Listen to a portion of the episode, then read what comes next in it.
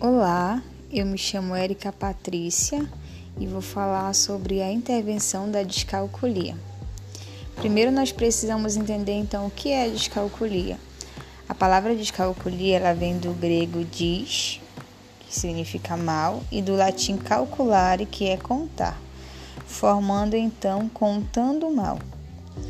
A descalculia é uma desordem neurológica específica que afeta a habilidade de uma pessoa compreender e manipular os números. Então, na intervenção, né, diante disso, diante da descalculia, o psicopedagogo tem um papel de muita importância no cenário educacional, pois terá que analisar os fatores que influenciam as intervenções psicopedagógicas que podem ser feitas a partir de um diagnóstico. O tratamento da descalculia é feito de forma minuciosa, em que o psicopedagogo é o protagonista dessa longa e árdua caminhada. A participação de outros profissionais ela se torna muito valiosa, tornando assim os trabalhos muito mais significativos.